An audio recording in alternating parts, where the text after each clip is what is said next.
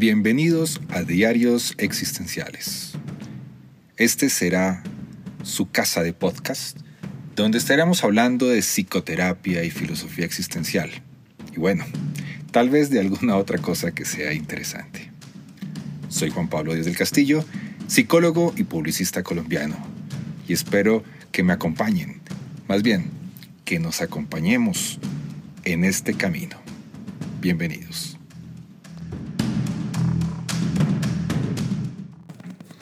Bienvenidos a un nuevo episodio de la tercera temporada de los diarios existenciales, donde estamos hablando sobre la metáfora del buceo y la vida, dialogando en aguas profundas. Hoy es nuestro último, tercero y último episodio.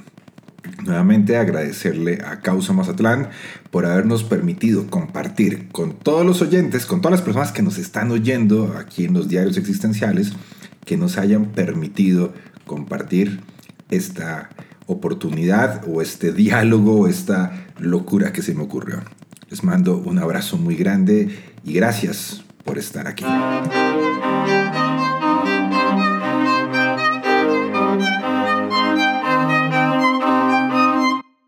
Hoy vamos a tener tres movimientos. Normalmente casi todos los encuentros han sido un solo movimiento.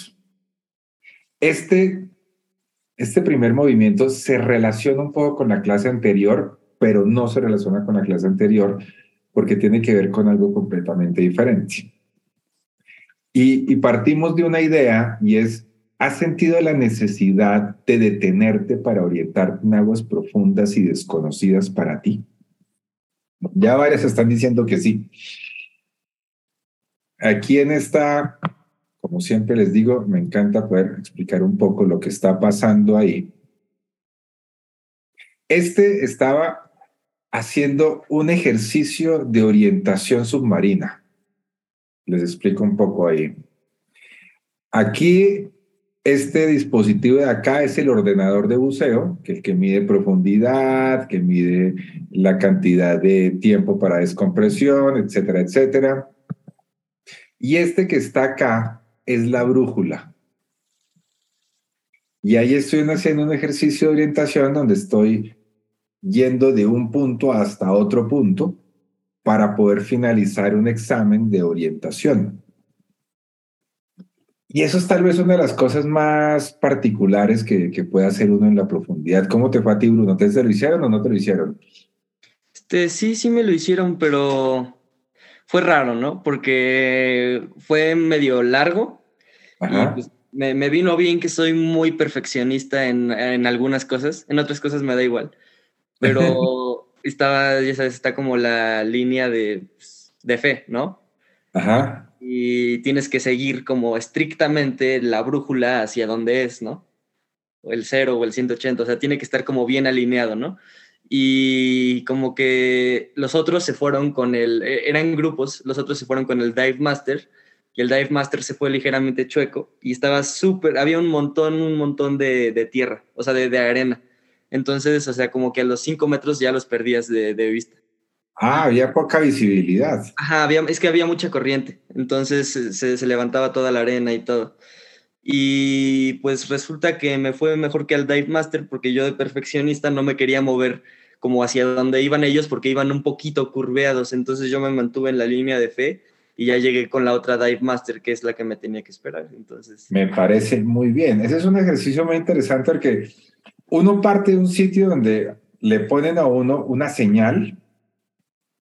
El Dive Master le, le dice a qué, dime, a qué dirección debe ir debe uno irse buceando hasta allá. Y en mi caso tocaba hacer 20 movimientos. 20 movimientos es una pierna, la otra pierna, un movimiento. 20, llegar hasta un punto, detenerse, girar en, en 360 grados el cuerpo sobre el eje y devolverse y llegar al mismo punto, máximo 50 centímetros a la derecha o máximo 50 centímetros a la izquierda, de, eh, le dan de margen a uno como de, de error, ¿no? Y es un ejercicio muy, muy interesante, sobre todo para la gente que es un poco, en el caso de Bruno, que yo que era perfeccionista, en el, mi caso que soy extremadamente filosófico hasta debajo del mar, me hizo descubrir algo, algo muy interesante, algo muy particular que tiene que ver con el tema precisamente del sentido de la vida. Y eso es algo de lo que quiero pues precisamente que, que podamos hablar en este momento.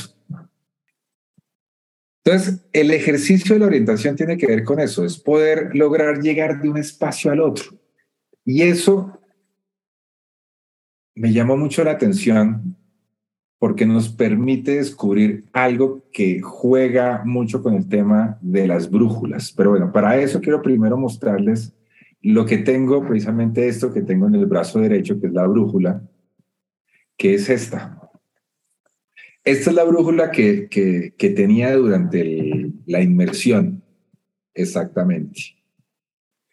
Tiene una, una particularidad y está la línea guía, ¿no? Por la que uno va buceando, no la que tiene que llevar, pero también está la rueda la cual uno mueve para ubicarse hacia dónde quiere ir realmente. Como por darse cuenta, la brújula siempre va a estar marcando el norte, ¿cierto? Pero lo que hacemos es ubicar la dirección, entonces esta rueda es la que se corre, se da la vuelta y podemos ubicar, digamos, si vamos al 270, ubicamos el 270 sobre este elemento de acá para que quede sobre la línea guía o la línea de fe que, la, que también la, la llaman, ¿correcto? Esta línea de fe, a donde nos lleva, que digamos es 270 grados, tiene una particularidad importantísima para que tengamos en cuenta, ¿cierto? Y es que la brújula siempre nos va a estar marcando hacia el norte. Funciona de esta manera. Aquí podemos ver, está el norte magnético, está el norte geográfico, que es digamos el norte-norte, pero el norte magnético siempre se va corriendo un poco, que es a donde siempre apunta la brújula. Entonces, jugamos con ese elemento para poder identificar cuál es precisamente el punto hacia donde debemos ir. Entonces vuelvo nuevamente hacia, hacia la anterior presentación, hacia la anterior diapositiva.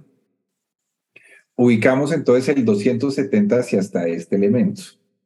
Por lo tanto, la brújula nos va a marcar una orientación que va hacia el infinito, ¿Por qué dónde termina el 270? En ninguna parte. ¿Correcto? El 270 sigue derecho. Pero ¿cuál era la meta? 20 movimientos. O sea, 1, 2, 1. 1, 2, 2. 1, 2, 3. 20 movimientos, detenerse, hacer el giro de 180, de 360 y volver sobre el eje al punto. Por lo tanto, hay una meta. Y ahí es donde surge ese descubrimiento de parte mía, ¿cierto? Que me llamó muchísimo la atención en su momento. Y es cómo eso se relaciona con el sentido de vida, la meta y los valores. ¿Qué sucede ahí? ¿A qué estamos acostumbrados nosotros a plantearnos sobre el futuro. La importancia de buscar metas, buscar objetivos. Por lo general, cuando hablamos de proyecto de vida, nos enfocamos en metas y objetivos. Pero hay un problema gravísimo, que no sé si ustedes se han dado cuenta de eso. Y el problema más grave de eso tiene que ver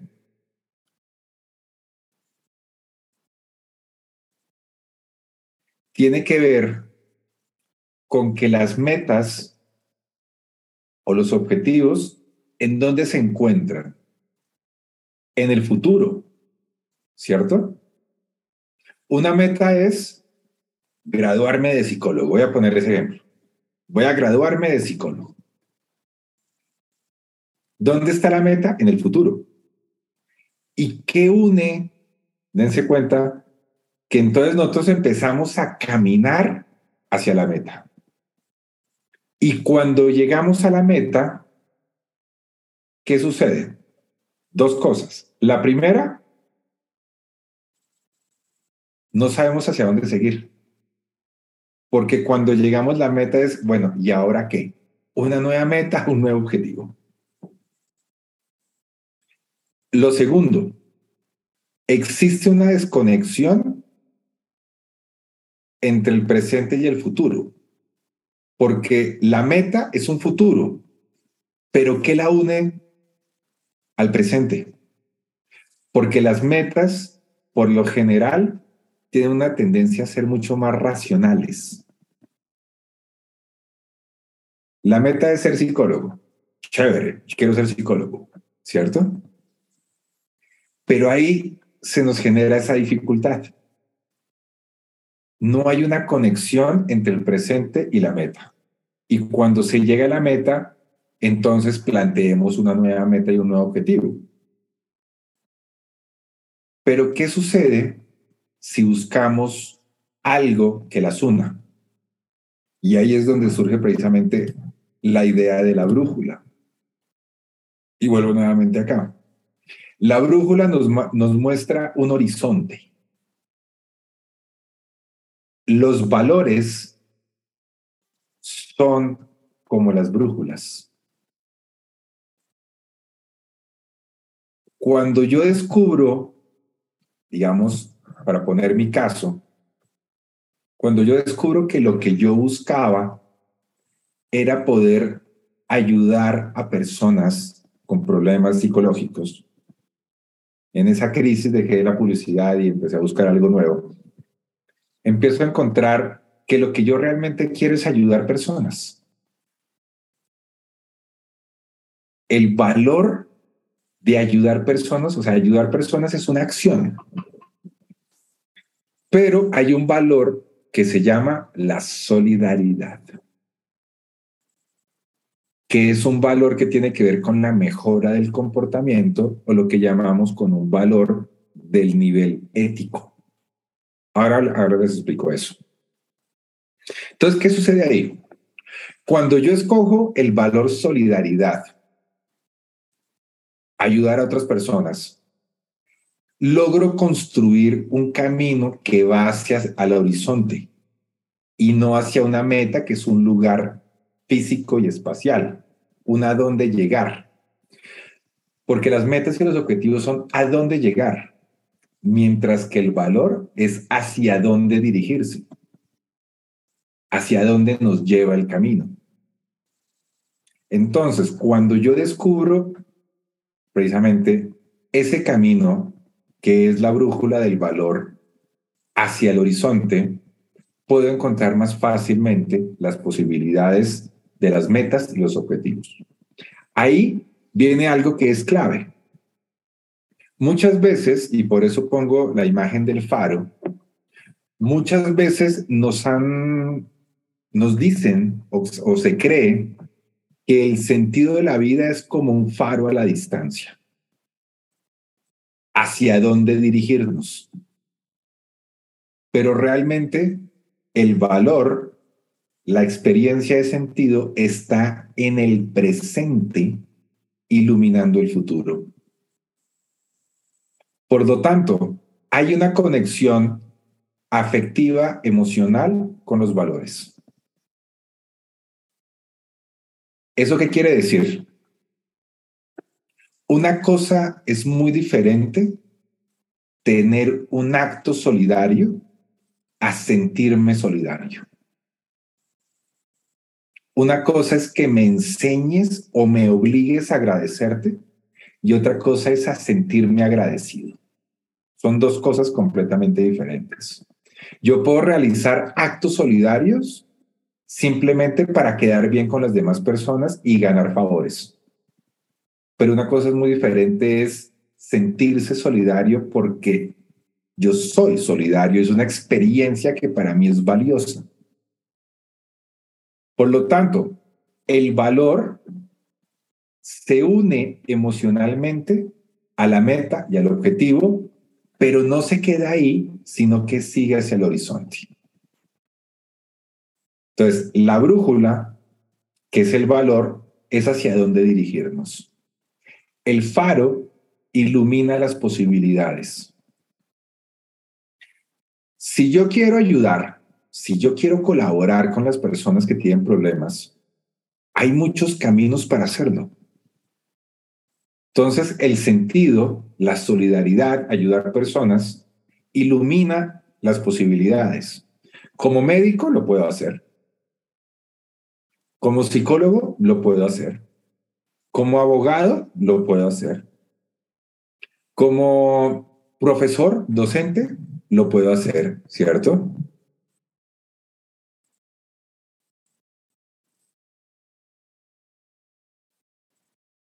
Hay muchos caminos para poderlo hacer. Enfermería, coaching, eh, trabajador social, etcétera, etcétera, etcétera. En esos múltiples caminos, uno, en mi caso, pues yo decidí el camino de la psicología, que era la experiencia más cercana a lo que yo consideraba. En este caso, estaba basado en una huella de sentido de vida. Uno, me la pasé toda la vida en terapia y me encantaba ir a terapia. Mis psicólogos me caían bien y lo disfrutaba. Me ayudó. Dos, era la típica persona que todo el mundo buscaba para contarle sus problemas y todo el mundo decía, ay, tú deberías ser psicólogo. Entonces había un camino. A veces no es tan fácil encontrar el camino pero ahí ya vienen otras formas de poderlo identificar. Entonces, el faro ilumina las posibilidades, la brújula, que es el valor, nos da el horizonte hacia dónde dirigirnos y de ahí encontramos el camino propio para poder desarrollar el valor. Eso nos va a permitir llegar a las metas o a los objetivos. Pero cuando lleguemos, vamos a saber hacia dónde seguimos dirigiéndonos. Porque el valor marca el horizonte. Entonces, si la meta es, si el objetivo es ayudar personas, tenemos que tener varias metas, o la meta, hay varias metas, ¿cierto? Está una meta volante que podemos llamar ser psicólogo. Después de ser psicólogo, una meta volante que se llama una maestría en psicología clínica. Después, ser psicoterapeuta. Después, tener el consultorio. Después, que la gente te conozca, porque si, si nadie te conoce, entonces, ¿cómo llegas hasta allá? Pero siempre está el horizonte. Siempre tenemos la claridad. Y en eso precisamente es donde la brújula nos lleva a ese reconocimiento. ¿Pueden creer que mientras que yo usaba, pensé todo esto que acabo de decirles? Eso me suele pasar a mí todo el tiempo con muchas de las experiencias que tengo yo en mi vida. Yo veo cine y, tengo, como me dicen unos amigos, usted tiene una parte del cerebro para ver la película y otra para cómo usarla con sus pacientes o en clases. Y no sé cómo hago para conectarlas todas, pero lo hago. Y eso me pasa también en el fondo del mar a 18 metros de profundidad cumpliendo un ejercicio. Y tiene que ver con que el sentido de la vida es una experiencia en el presente que nos permite dirigirnos hacia el futuro. Por eso podemos descubrir un propósito, un propósito propio, hacia dónde dirigirnos, que es la forma diferente en que cada persona hace las cosas. ¿Cuántas personas saben de logoterapia? ¿Cuántas personas saben de buceo? Y pueden dictar talleres maravillosos, pero este lo dicta Juan Pablo a su estilo personal y propio. Cada persona tiene su propia huella, su propia marca, su propio estilo, su propia forma. Alma, tú estás en clases de, de pintura, ¿cierto? Y eso seguramente has podido descubrir que cada persona en la forma en que pinta tiene su propio estilo y su propio sello.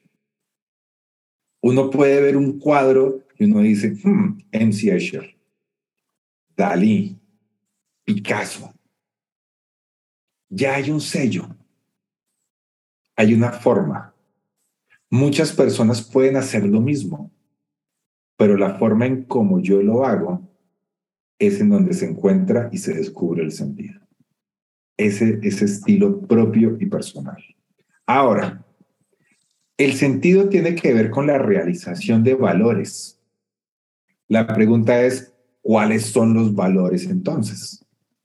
Vamos a hablar precisamente de esta pirámide que se inventó hace algunos años un filósofo que se llamaba Max Scheller, donde nos propone valores desde los valores de más abajo se llaman los valores sensibles.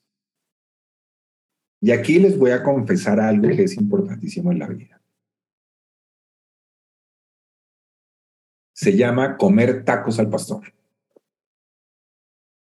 En serio, Alma, créeme.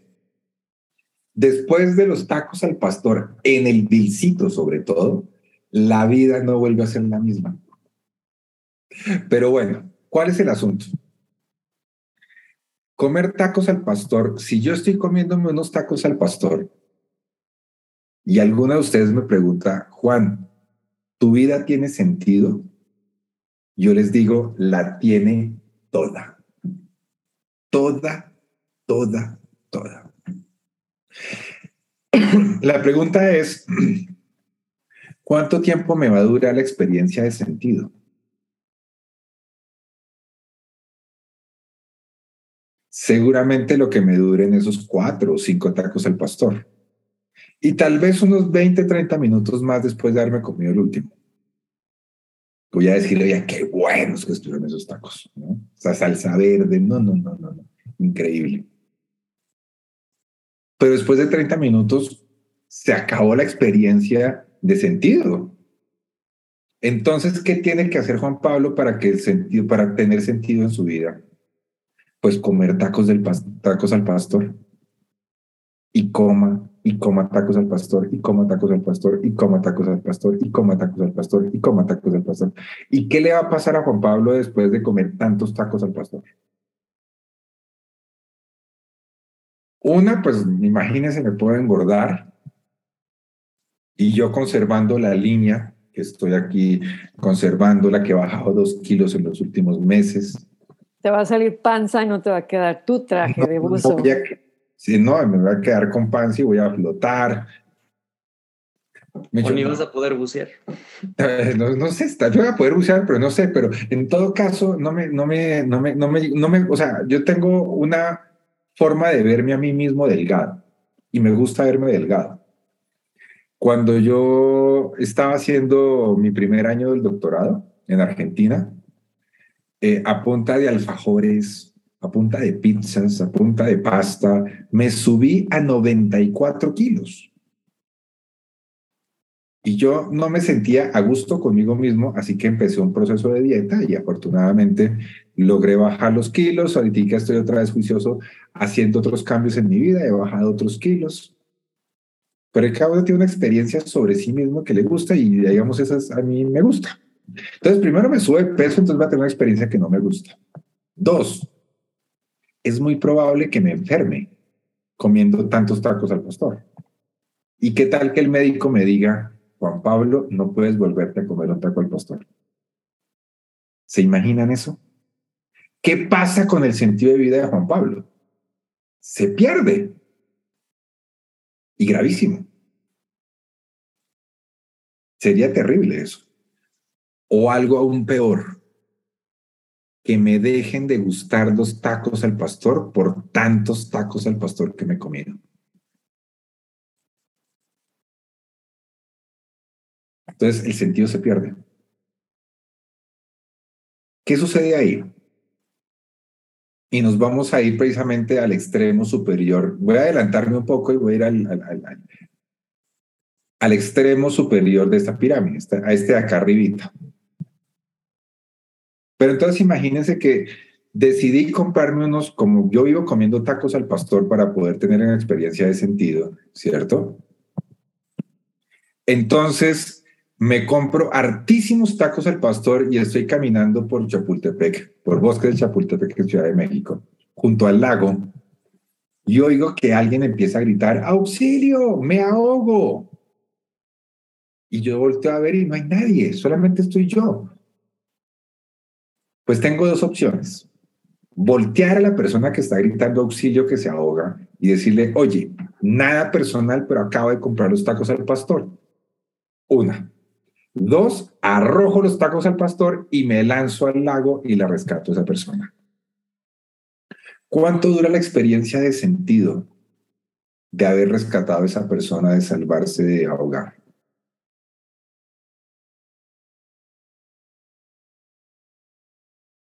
Toda la vida, hasta, hasta que lo recuerdes. Puede ser que hasta toda la vida. Precisamente los extremos de esta jerarquía de valores de Max Scheller, una de las formas en que se construye la jerarquía es entre más arriba, más larga la duración de la experiencia de sentido o la experiencia de valiosidad o de realización valiosa llamémoslo de esa manera. Entonces, a medida que vayamos subiendo, vamos a encontrar valores que van a durar más en el tiempo. Otro. ¿Cuál creen que es la diferencia de la profundidad emocional de comerme unos tacos al pastor a salvar a una persona? Seguramente la profundidad de la emoción es mucho más profunda. A mí me gusta decir que hasta el tuétano de los huesos se siente. No es superficial, es profunda. ¿Cuál es más universal? Es decir, ¿en cuál a nivel universal es más valioso comerse tacos al pastor o salvar la vida de una persona? Salvar la vida de una persona. ¿A cuántas personas beneficia más que yo rescate a esa persona a comer esos tacos al pastor? Es muy probable que a más gente, ¿no? Salvar la persona. Es más, va a ser valioso hasta para personas que no han nacido, posiblemente. Gente que yo jamás en la vida voy a conocer y gente que ni siquiera van a saber quién soy yo. Entonces, entre más alto, mayor ese tipo de relaciones. Entonces, lo más básico en la pirámide son los valores sensibles que tienen que ver con lo agradable o lo desagradable. A mí alguna vez me invitaron a comer eh, gusanos de maguey. Me los comí por hacer check, ya, ya lo probé, ya, no tengo que volverlo a probar, ¿no? Simplemente por decir a la gente, ya, ya comí gusanos de maguey, ¿no? Ya los probé, ya sé a qué saben y no quiero volverlos a probar, ¿no? Agradable, desagradable. Tampoco me voy a comer unos, unos tacos de, de en, en, el, en, el, mercado de Coyoacán venden de, de, de, de, de alacrán, de, de, escorpión, de, de, lo... No, no, tampoco. Agradable o desagradable. Hay cosas que son agradables, cosas que no son desagradables. Y uno decide dónde está eso. Lo segundo son los valores vitales. Los valores vitales tienen que ver con todo lo que genera la supervivencia del ser humano. La alimentación, lo económico, el ejercicio, la salud, la vivienda.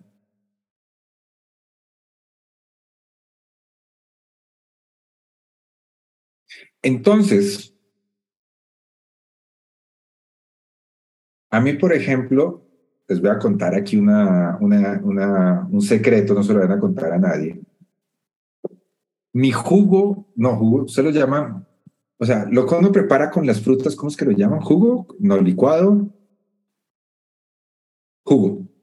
¿Sí entiende la palabra? Es smoothie, es, es smoothie, ¿no? Zumo, licuado, jugo, bueno, eso. Licuado. Mi favorito es el de naranja. Yo amo desayunar con jugo de naranja, como decimos en Colombia. Y llevo aproximadamente unos 45 años de mi vida desayunando jugo de naranja.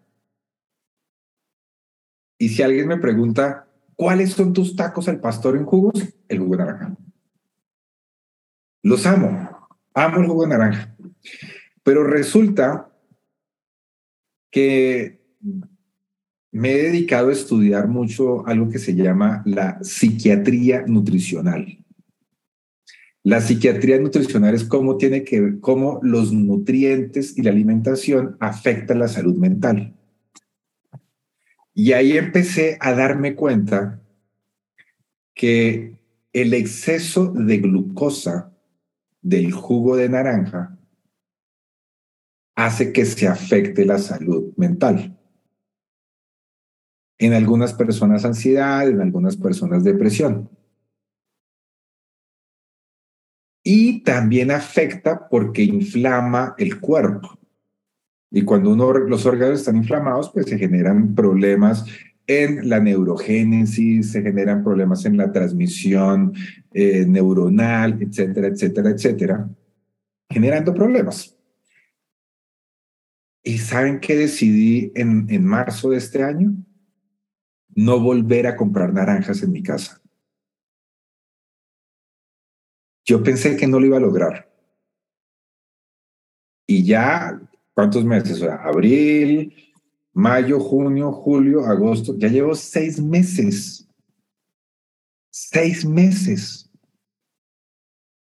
Y me ha cambiado la salud. Por lo tanto, pude decidirme de algo agradable como el jugo de naranja a un valor vital que es la salud. Entre más alto, es más valioso y logré suspender algo que era agradable por algo que era más saludable. Y así manejamos las cosas en la vida. ¿Es agradable fumar? Seguramente sí. Yo lo dejé hace 25 años, ah, perdón, hace 20 años. El cigarrillo. Me fumaba un paquete diario por valores vitales. Y mucha gente lo mueve de esa manera. Yo puedo ir al gimnasio por mejorar mis problemas cardíacos. Entonces dense cuenta que los valores nos mueven a hacer cosas. Ahora, los siguientes valores, que son los siguientes, estos tres niveles que vemos ahí que todos son verdes, los llaman los valores espirituales. Los tres están al mismo nivel. No es que uno sea más alto que el otro, sino que por, por la forma en que está diseñado el PowerPoint y, la, y, esta, y esta pirámide quedan como, pareciera que hay diferencia, pero realmente están al mismo nivel. El primero tiene que ver con lo estético. Yo puedo ir al gimnasio por salud, pero también puedo ir al gimnasio para verme más guapo aún más guapo. ¿Pueden creer eso? siempre, siempre era el mismo chiste. Pero hace muchos años, les cuento una anécdota, estábamos en, en Madrid con mi mamá y fuimos al Museo del Prado. Mi mamá era, pero vámonos ya, el Prado, el Prado, el Prado. Entonces nos fuimos al Prado. Porque mi mamá soñaba con volver a ver las meninas. Entonces nos fuimos al Prado, nos paramos frente a las meninas y mi mamá se quedó creo que unos 15, 20 minutos. No, no, espérese, ya, ya vamos, ya vamos. No, no, espere, espere, espere, ya vamos, ya vamos. Viendo las meninas, fascinada, encantada. A mí me encantan las meninas, pero me pasa algo similar con el Guernica de Picasso. El Guernica de Picasso tiene para mí mucho. Muy, es muy importante ese cuadro por muchas razones. Entonces yo le dije, mamá, tenemos que ir al Reina Sofía porque tenemos que ir a ver el Guernica. Y empezamos a caminar desde Prado hasta el Reina Sofía. Y mi mamá dijo, ¿dónde queda el Reina Sofía? Le dije, no, aquí cruzando la calle, por la próxima a la derecha, es aquí, aquí nomás, aquí nomás, aquí nomás. Entonces cruzamos la avenida del Prado, empezamos a caminar hacia, hacia Tocha, y dele y camina. Y a mí se me olvidó que, que Reina Sofía queda prácticamente en Atocha. Y aquí estábamos en el Prado, que era prácticamente en, en, en Cibeles, un poquito abajito de Cibeles. Y empieza a caminar y camina y camina y camina y camina y camina. Y mi mamá era, ¿ya vamos a llegar? Ya casi, ya casi. En la próxima entrada. No, en la próxima. Yo miraba, no, en la próxima. Hasta que finalmente llegamos al Reino Sofía, entramos. Encontrar el Guernica es prácticamente un laberinto. Llegamos al Guernica por fin. Nos paramos frente al Guernica y mi mamá me dice, ¿vamos? ¿Cómo así? Mamá, es el Guernica. ¿Cómo así que vámonos? Sí, ya. Suficiente. ¿Qué sucede ahí? Dentro de los valores estéticos hay un valor que se llama la belleza. Y la belleza no la podemos ver sino depositada en algo. Los valores a partir de aquí arriba, a partir de los valores estéticos, los valores espirituales, solamente los podemos ver depositados en algo. La belleza, mi mamá no la ve en el Guernica, pero yo sí. Eso no quiere decir que la belleza no exista. Yo puedo encontrar la belleza en un paisaje otoñal. Pero hay personas que una vez una persona, yo le estaba diciendo ya, los colores del otoño son hermosos. Y me dice, es como si agarraran un soplete, una, un, si es un soplete, un mechero de fuego y prendieran candela a todos los árboles. Es lo mismo. Y yo, no, ¿cómo va? O sea, la persona no encuentra la belleza ahí. Pues la belleza existe. La belleza necesita estar depositado en algo, un cuadro, una persona, un pensamiento, un poema, una acción, en algo.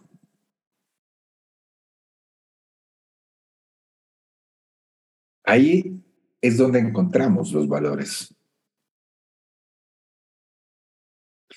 Pero el Guernica no solamente tiene la belleza incorporada, para mí, sino además que tiene algo más allá. Y es lo que llamamos los valores intelectuales, que tiene que ver con el aprendizaje y la, transmisión de conocimientos.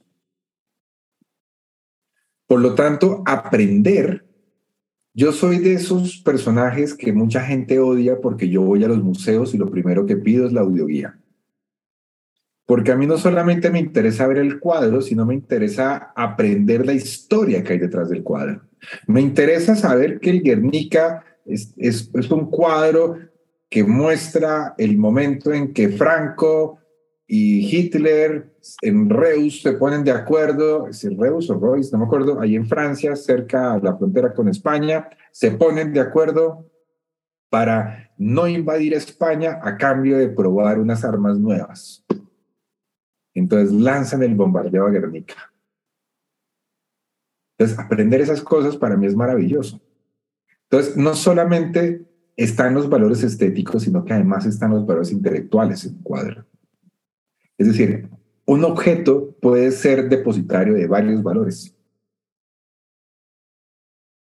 En este momento, creo, supongo y espero que ustedes están realizando valores intelectuales también aprendiendo.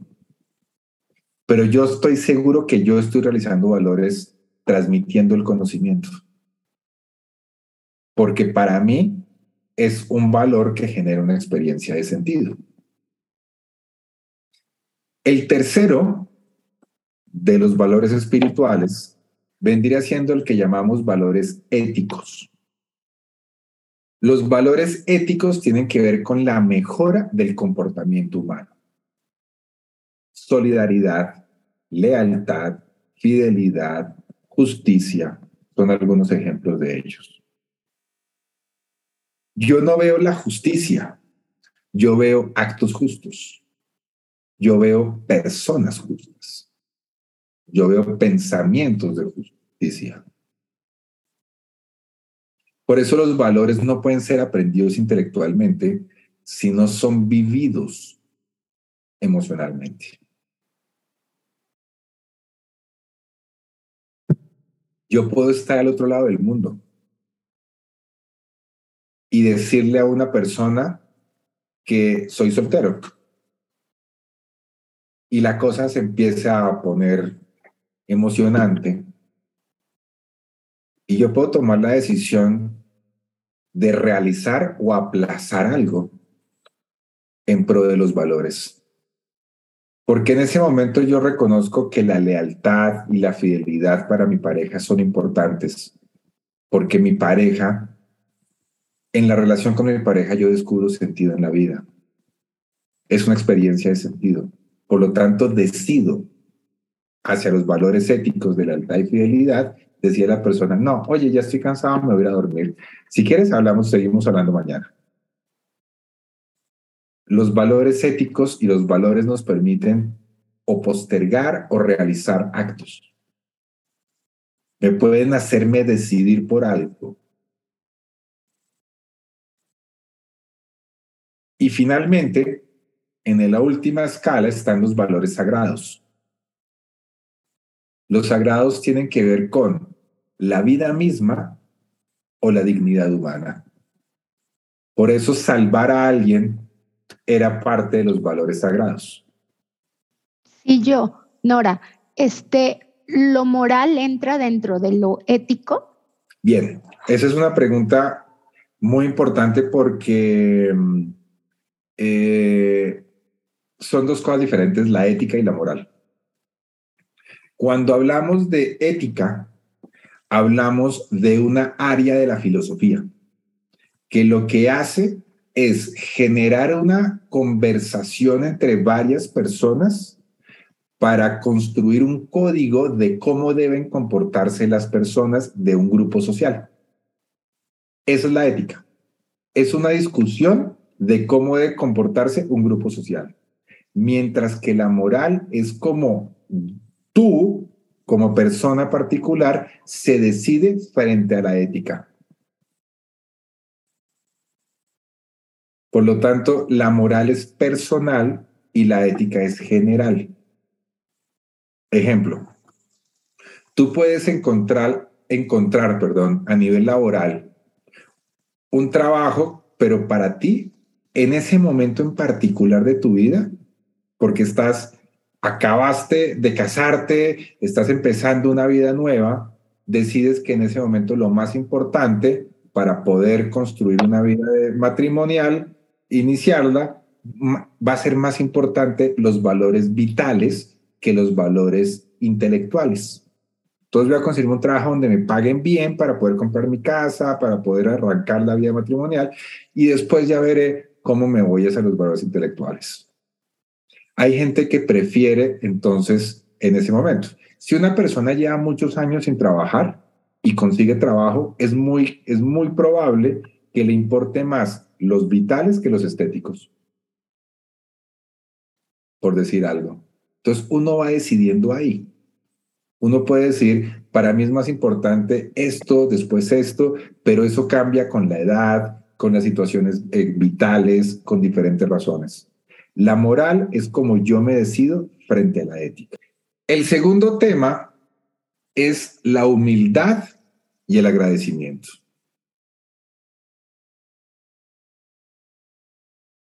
Esta es la foto de la último, del último día que estuve, que buceé. Eso fue en julio, no he vuelto a bucear desde ahí. No he podido, no he tenido la oportunidad de, volver. Eh, antes de la primera inmersión que tuve en mi vida de buceo nocturno. Aquí está, esta es mi instructora, esta de acá, Catalina, el esposo, que también es dive master, y están los demás que estábamos ahí en ese momento teniendo la experiencia. Voy a empezar a hablar de la palabra humildad, que es una palabra que la decimos mucho, pero a veces no sabemos mucho de dónde surge la, el tema de la, de la, de, humanidad, de la humildad, perfecto, perdón, que surge de lo humano, del humor y la humildad. Oigan esto, la palabra humano su origen etimológico es de finales del siglo XII, tomado del latín humanus, que es relativo al hombre o a lo humano. relacionado con el latín humus, tierra, y solo desde más lejos como homo, hombre como especie. Ya sabemos en la actualidad cómo hablamos de el tema de hombre, mujer, el tema de ser humano o persona.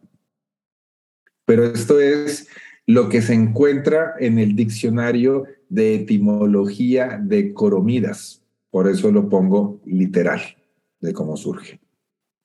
Entonces, dense cuenta, humano es relativo a humanus y a humus, que es tierra. Ahora, la palabra humor deriva del latín humor, que a la vez deriva del latín humidus, y este de humere, que es estar húmedo.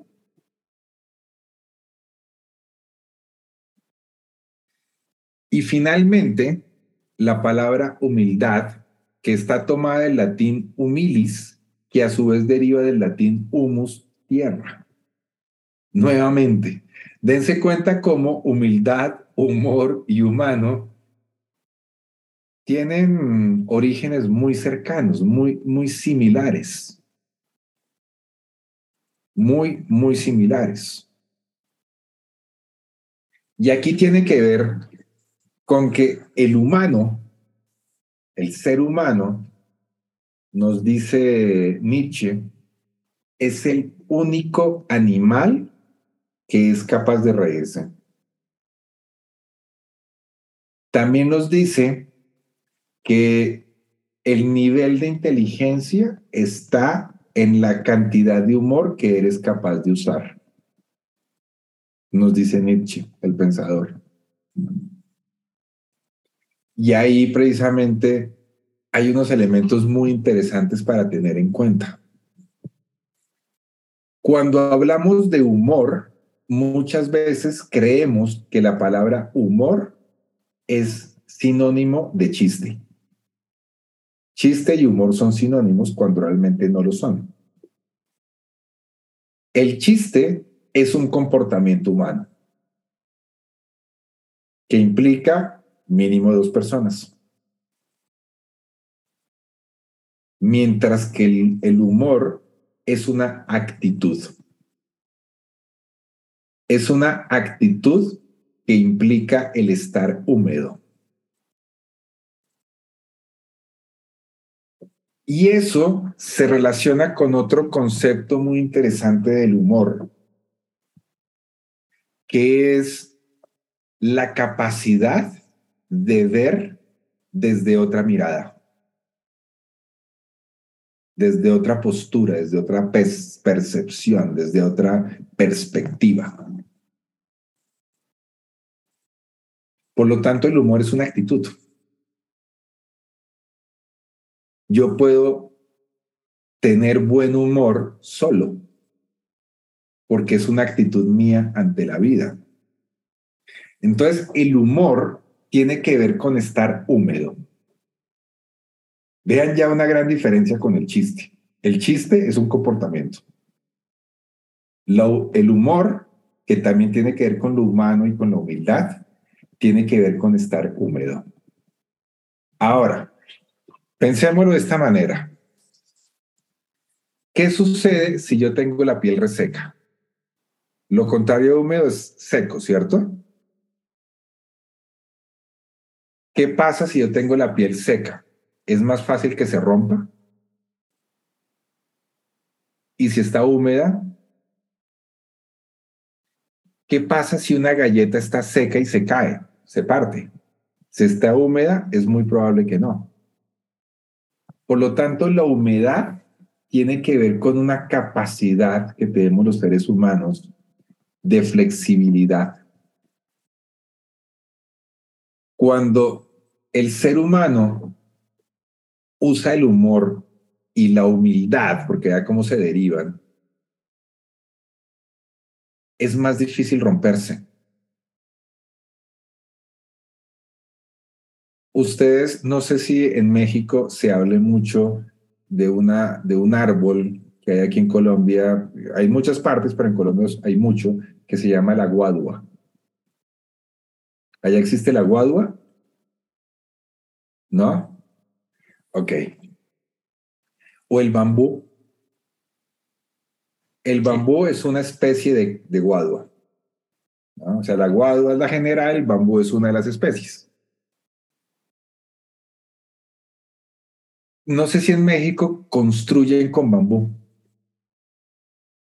Lo llaman el acero vegetal. En Colombia hay muchas construcciones con guadua o con bambú, puentes, casas, porque son muy resistentes. La guadua se flexibiliza cuando está sembrada, y llega el viento fuerte, se mueve, pero no se parte. Y eso tiene que ver con lo humano, el humor y la humildad. La humildad no es necesariamente, muchas veces se confunde la humildad con ser sencillo o la humildad con ser pobre, cuando la humildad es reconocerse a sí mismo hay un autoconocimiento que sabe reconocer que le permite ser flexible ante las cosas que sabe y dice.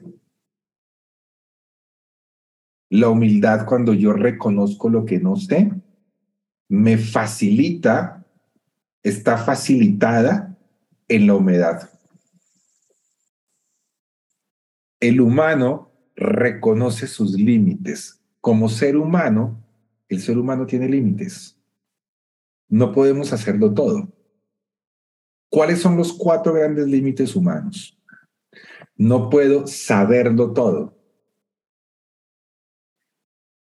Cuando uno es un académico, un lector, un intelectual, entre más sabe, es más consciente de lo que no sabe y es más consciente que es mucho más lo que no se sabe. Por ejemplo, como dice el gran maestro Yoda, para tocar el tema de Star Wars, Alma, es mucho lo que sabemos, pero es mucho más lo que no sabemos. Y eso es la humildad, el reconocimiento de nuestros límites. No puedo saberlo todo. El segundo, no puedo estar en todas partes. ¿Cómo es de difícil eso, no? Muy difícil. El tercero, no puedo hacerlo todo.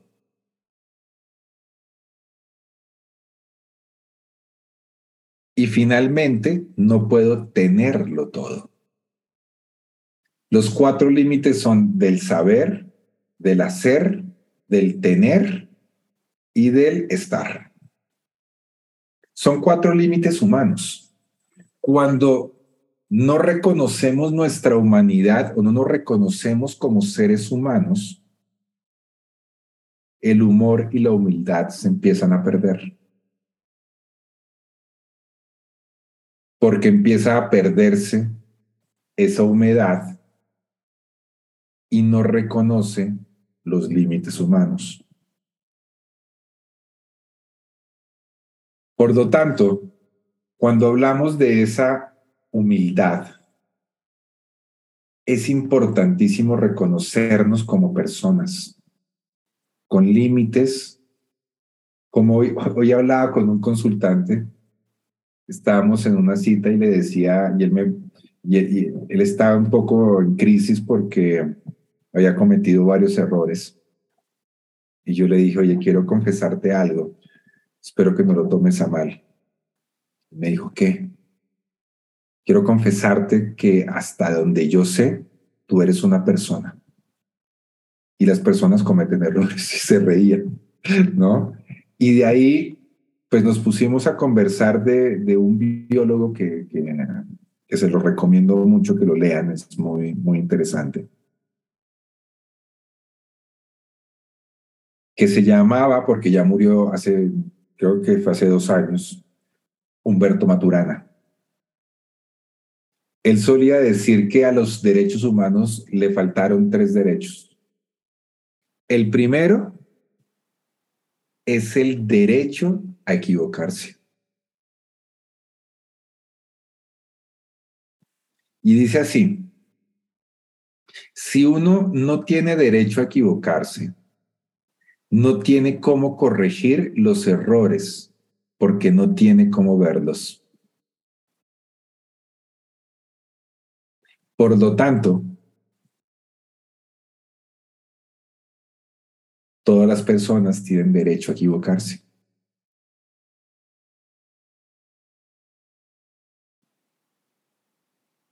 Solamente en, en lo autoritario no puede surgir el error. El segundo derecho es, se refiere al derecho a cambiar de opinión. Para moverme de un espacio de respeto al otro, necesito no ser dueño de la verdad. Y para no ser dueño de la verdad, necesito poder cambiar de perspectiva, es decir, necesito poder cambiar de opinión. Y finalmente, el último derecho es el derecho a irse de donde uno está. La convivencia no, no tiene que ser una cárcel. Y esos son los tres derechos que Humberto Maturana nos propone. Y parten de que somos seres humanos, de que somos húmedos, porque ¿cuánto es el porcentaje de agua que tenemos los seres humanos? Como 75% agua, más o menos. Cambia, según yo, entre los bebés y los adultos, pero sí más Seguramente tienen que cambiar. Ajá, sí, sí. Los huesos de los niños son mucho más cartiliginosos y los, en los, entre más adulto, más hueso, más cartilaginoso, y ahí debe cambiar mucho el tema de la humedad. Sí, cambia por mucho, pero sí, yo creo que es como 70, algo así, no sé. Es más o menos un porcentaje así de ese estilo. Entonces, el tema de la humildad, humildad como un elemento humano. Tengo un mensaje del chat. 60, me están diciendo aquí. La humildad, precisamente, nos lleva a reconocer el, esto que es tal vez uno de los, uno de los filósofos más nuevos en mi, en mi zona de lectura. Llevo como cuatro años leyéndolo apenas, estoy apenas empezándolo a conocer, que se llama Emanuel Levinas. Y él nos propone, nos dice que el rostro del otro nos convoca. Es decir, pone el acento en la diferencia y en la alteridad, en que todos somos diferentes. Por eso nos propone el reconocimiento del otro como un infinito, lo dice él. El otro es un infinito porque jamás puedo abarcarlo, jamás puedo conocerlo completamente. Porque siempre va a ser diferente. Por eso nos plantea que la ética seguramente sería muy diferente si el origen de la ética no fuera la igualdad, sino la diferencia o la alteridad. Tendríamos una mirada completamente diferente del humano, porque el rostro del otro nos convoca y nos convoca a cuidar a la persona en particular. Porque dice él, yo no puedo asesinar a una persona. Por eso, él dice, el nazismo anuló a la persona y la convirtió en una masa que se llaman judíos. Porque yo no podía asesinar al judío Juan Pablo. Yo podía asesinar a los judíos. Y él era judío, por lo tanto, asesino a todos los judíos. Anulo la individualidad. Y de esa manera puedo asesinar a los otros. Ahí ya respondieron en el chat. Muchas gracias, Alma. Y eso tiene que ver con lo humano, el humor y la humildad. Cuando yo me reconozco como ser humano, con límites, me reconozco con ser humano, con, la, con el derecho a equivocarme, con el derecho a cambiar de opinión, con el derecho a poderme ir de donde yo estoy, reconozco la alteridad del otro y lo reconozco como las mismas posibilidades, vividas a su propio estilo y su propia forma. Porque de esa manera el rostro del otro nos convoca, nos invita.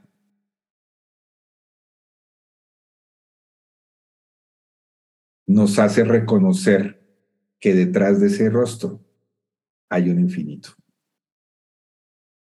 Y nos permite maravillarnos con la posibilidad de descubrir lo que no conocemos.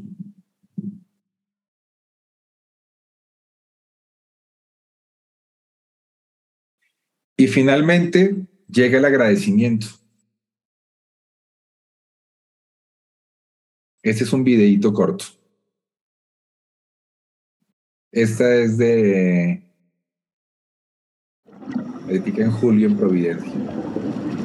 Cardumen de peces en Providencia.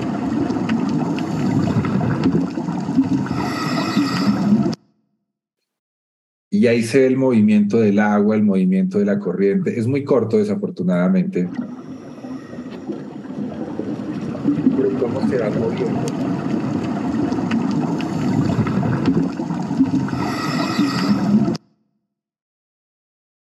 Agradecer. Agradecer tiene que ver con la posibilidad de recibir. Cuando yo agradezco, estoy abierto a recibir.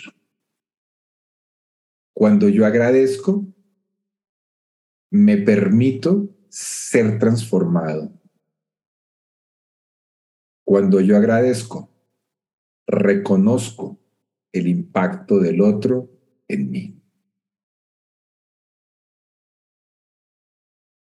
Reconozco que estoy siendo invitado al hogar del otro, porque estoy conociendo su mundo. Por eso de esta manera, y se volvió una costumbre mía, el pedir permiso para ingresar al mar y agradecer cuando salgo de él. Porque aunque sea nuestro propio planeta, es casi como estar en otro mundo, donde tenemos que aprendernos a mover de una manera diferente. Porque donde las leyes de la física, de la gravedad, funcionan de una manera que pareciera distinta. Y nos enseñan a movernos, a reconocer la diferencia y a cuidarla.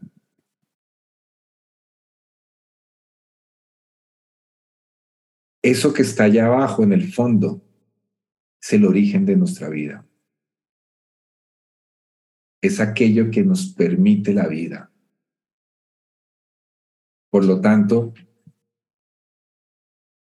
ese, la tierra es un 75% agua, ¿cierto? Ahí sí, también. Si alguien sabe el porcentaje, se los agradezco. Tenemos que agradecerle mucho al mar. Y a veces, cuando lo, lo tenemos al frente, a veces se nos olvida agradecerle tanto. Pero la vida está ahí.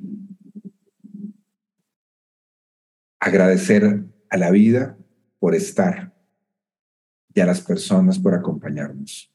Por eso quería cerrar con esta imagen, para decirles gracias por permitirme llegar y por permitirme compartirles parte de mi mundo y parte de un mundo que he descubierto, porque desde que tengo 10 años que me regalaron un primer acuario, he logrado llegar ahí.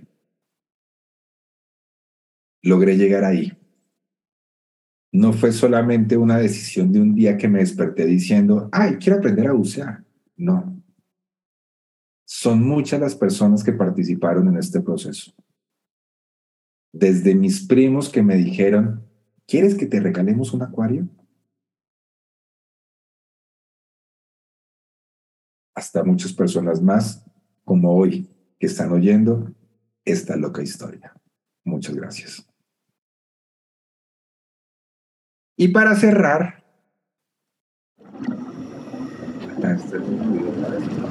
ah, no, mentiras. Muchas gracias. Esta es una foto antes de mi última inmersión en Providencia. Son, eran, en Colombia oscurece mucho más temprano que en, en México, ahí deben ser aproximadamente las seis y media de la tarde o seis de la tarde, estaría muy próximo a atardecer.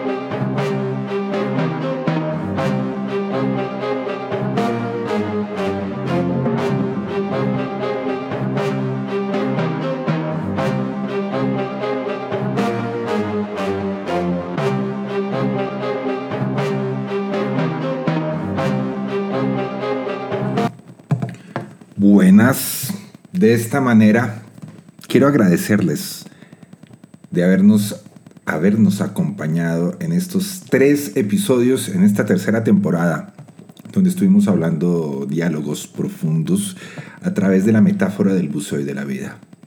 Quiero agradecer a todas las personas que hicieron posible esto, a las personas de Causa Mazatlán que nos compartieron, nos facilitaron la posibilidad de compartir estas clases que hoy les estoy trayendo a través de los micrófonos de los diarios existenciales. Mi nombre es Juan Pablo Díaz del Castillo y muchas gracias por acompañarme. Más bien, por acompañarnos. Y muy pronto les estaré hablando de mi próximo libro, Aprendiendo a pensar lo pensado. Y es una oportunidad para abrir un podcast para que dialoguemos sobre este, este libro que estará saliendo en próximos días a, a la venta a través de Amazon. Así que muchas gracias y que tengan una semana llena de sentido.